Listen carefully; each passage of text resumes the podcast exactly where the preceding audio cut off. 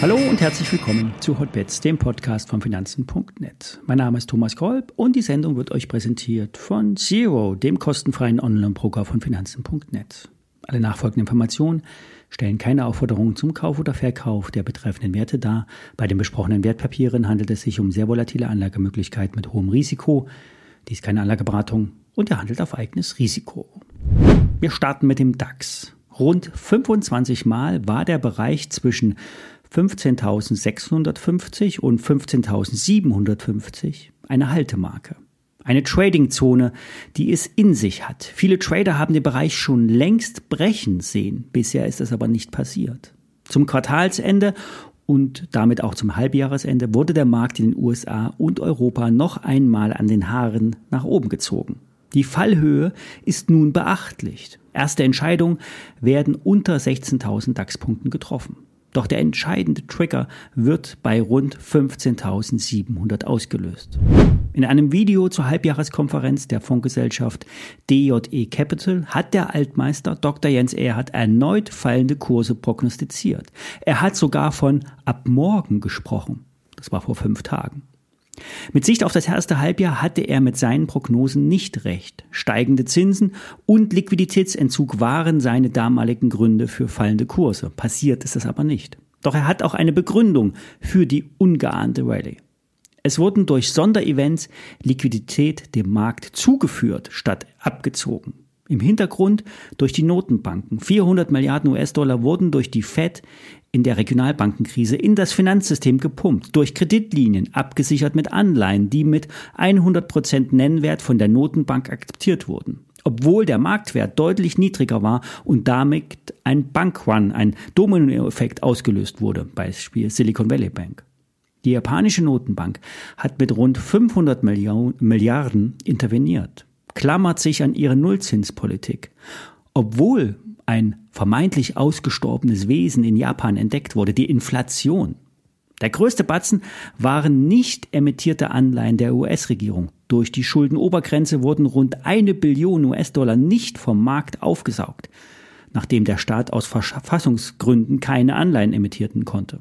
Und das macht in Summe zwei Billionen Dollar Liquiditätsentzug, so Dr. Jens Erhardt. Und dieses Geld ist unter anderem auch in die Techs geflossen. Denn, ihr wisst es, die Rallye wurde durch rund zehn Tech-Aktien angetrieben. Der breite Markt war eher ein Underperformer. Trader haben in den letzten Wochen eher erste Verkäufe von großen Fonds gesehen. Doch der Markt wird weiterhin durch Calls getrieben und einem positiven Sentiment. Die Volatilität ist sehr niedrig. Das bedeutet, dass es durchaus größere Bewegungen in naher Zukunft geben kann.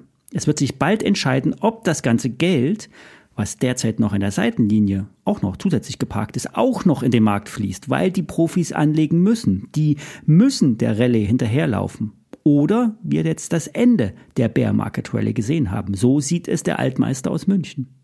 Ich bleibe weiterhin in den Discount, äh, Discount Puts investiert. Wenn ihr das auch seid, entscheidet selbst, wann ihr die Gewinne mitnehmt. Es sollte sich zeitnah herausstellen, ob wir oben rausgehen oder unten durchbrechen im DAX. Kommen wir zu einer Einzelaktie, Hornbach Holding. Früher gab es hier zwei Aktien, die Hornbach Baumarkt und die Hornbach Holding. Die Baumarkt wurde zu großen Teilen durch die Holding am Markt zurückgekauft.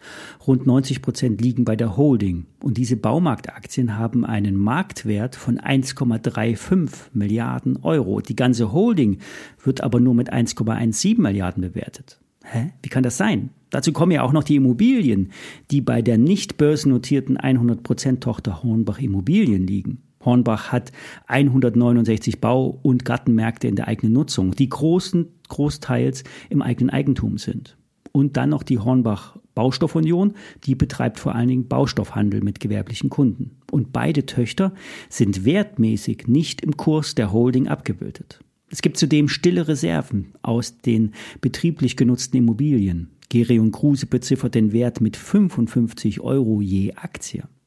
Das heißt, es gibt hier Value, Substanz, Werte, die in der Bilanz liegen, aber nicht im Kurs wiedergespiegelt werden.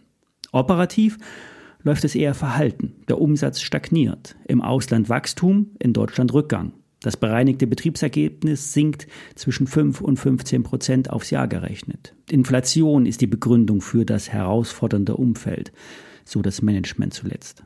Das ist aber auch alles durch die Corona-Jahre verzerrt. Der Boom zu Zeiten des Lockdowns hat den Blick auf normale Jahre verzerrt. Durch die Inflation waren viele Endkunden verärgert. Viele waren nicht bereit, für Baustoffe so viel zu bezahlen.